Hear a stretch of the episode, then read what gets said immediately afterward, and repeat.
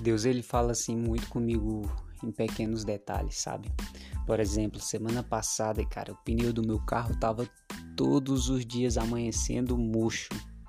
E então eu tinha que passar todos os dias no posto e calibrar. E eu acabei comparando esse pneu com minha vida espiritual, né? Eu falei, se eu não me encher de Deus todos os dias, eu não consigo prosseguir. Então eu preciso me alimentar da palavra, eu preciso me encher da presença de Deus para poder prosseguir, sabe? Só que passou duas semanas eu enchendo esse pneu, enchendo esse pneu e o pneu todas as manhãs amanhecendo murcho. Eu fiquei, eu fiquei pensando sobre a minha vida espiritual. Deus, eu já tô me enchendo de ti. Já tô me enchendo da tua presença, me alimentando da tua palavra que mais eu tenho que fazer? Então, um dia depois, cansado já de passar todos os dias no posto e calibrar o pneu, eu resolvi levar ele na borracharia. E chegando lá, o cara tirou a roda, fez o procedimento e daí ele identificou o furo. E dentro do furo, cara, tinha um, um prego muito grande e quando eu, ele tirou aquele prego, o Espírito Santo falou comigo grandemente. Ele falou: Não basta apenas orar, não basta apenas ir para a igreja uma, duas vezes, não basta apenas jejuar. Você também precisa remover da sua vida aquilo que te, é, te impede de se manter firme na minha presença ou seja, porque é, o, o prego que estava dentro daquele pneu é o que impedia dele se manter cheio.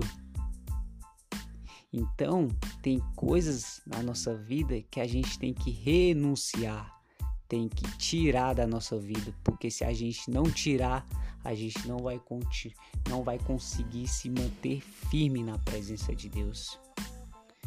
Então, tá na hora de renunciar de uma vez por todas as coisas do mundo. Tá na hora de remover da sua vida tudo aquilo que te impede de se manter firme na presença de Deus, tudo aquilo que te impede de se manter firme nos caminhos do Senhor, sabe? Se afastar do daquilo que te afasta de Deus, se afastar de ambientes, de amizades que te afasta da presença de Deus. Não adianta você orar.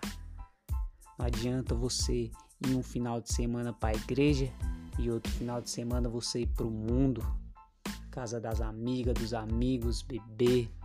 Não, cara. Tá na hora de firmar de uma vez por todas os seus passos no caminho do Senhor, congregar na igreja de verdade, cara. Porque se você não se afastar de algumas amizades, elas vão te prejudicar de alguma forma. Elas vão gerar dor, vão gerar consequência. Então, cuidado também com suas escolhas, porque é as suas escolhas que vão definir o seu futuro. E é isso. Tá na hora de renunciar às coisas do mundo. Remova da sua vida tudo aquilo que está te impedindo de se manter firme nos caminhos do Senhor. A partir do momento que eu tirei, que o cara tirou aquele prego, fez um remendo, nunca mais o pneu murchou.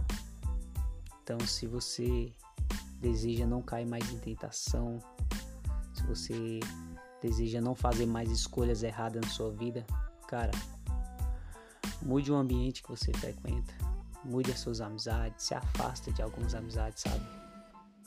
Tem amizades que não são verdadeiras, são amizades falsas, amizades que vão te levar para longe dos caminhos do Senhor. Então, se afasta delas, cara. Se afasta dos maus caminhos. Cuidado com suas escolhas, cara. Permaneça firme na presença de Deus. Busca a Deus de todo o coração. Ora todos os dias. Vai para a igreja todo final de semana. Não apenas um ou dois, depois você ir para o mundo. Não, cara, renuncia de uma vez por todas. Quando você renunciar, cara, você vai ver que você não perdeu nada, você apenas ganhou, cara. Que quando a gente vai para a presença de Deus, quando a gente firma os nossos passos no caminho do Senhor, cara, a gente não perde nada, a gente só ganha, cara. A gente ganha aquilo que o mundo jamais poderá nos oferecer uma paz que excede todo entendimento, alegria, força, energia, sabe? O mundo jamais poderá nos dar essa essa paz.